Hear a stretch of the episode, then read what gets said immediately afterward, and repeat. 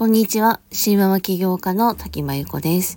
起業のサポートをする会社を経営しながら、ノートでメンバーシップを運営し、メンバーの皆さんと一緒に学びや考えを共有したり、交流を深めたりしています。今日は、シングル家庭で育った人の話を聞いて勇気が出た話というお話です。シングルマザーやシングルファーザーって増えてはきていると思いますが、周りにたくさんいるわけでもなく、シングルならではの大変さとか、まあ、ちょっとした愚痴みたいなものって理解されないことも多いんですよね。以前シングルマザー同士が交流する会みたいなものに参加したことがあるんですけど、シングルマザーといってもそれぞれ状況はかなり違いますし、私の方がもっと大変とか、私の夫の方がもっとひどかったとか、ちょっと不幸自慢みたいな雰囲気を感じて、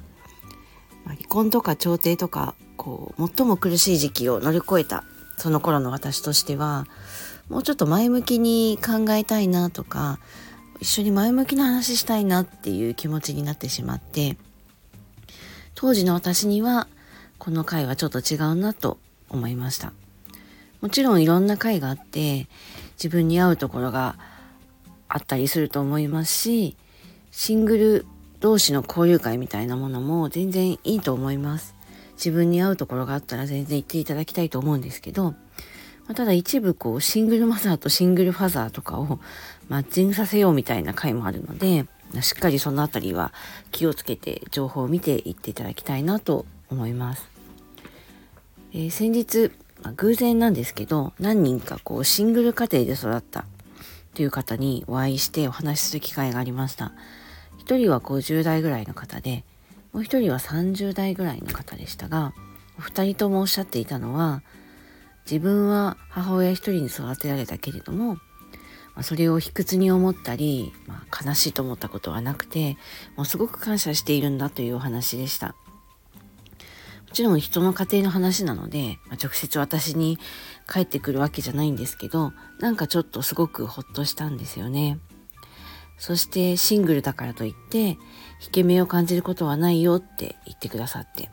まあ、両親が揃っていても子育てが完璧なわけじゃないし、親が自分をね、思ってくれていることとか、自分のために頑張っていることが、くれていることが伝わっていれば、子供は全然平気なんですよっていうのを、まあ、そのシングル家庭で育った人の体験談として伺いました。ちょっとね、涙も出そうになって、そうか私こういう言葉ちょっと欲しかったんだなっていうのに気がつきました、まあ、現状をすごく愚痴りたいわけでも何か傷を舐め合いたいわけでもなくって、まあ、今のままでいいんだよ大丈夫だよってちょっと背中を押してほしかったんだなと気づきましてアドバイスをしてくださった方々に本当に感謝しました、まあ、以前よりは少なくなったと思うんですけど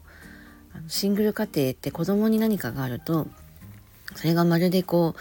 シングルの、まあ、お母さんだからねとか、まあ、お一人だからねって言われることって多くって、まあ、そう言われることを、まあ、ちょっと恐れてピリピリしてた最近の自分がいたんですね。で子供が大人になった時にシングルだったけど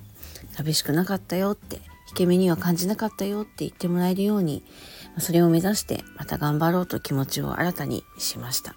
ということで今日はシングル家庭で育った人の話を聞いて勇気が出た話という話でした。この内容はノートの方に詳しく書いていますので、よかったらそちらでも読んでください。プロフィールのところにリンクを貼っておきます。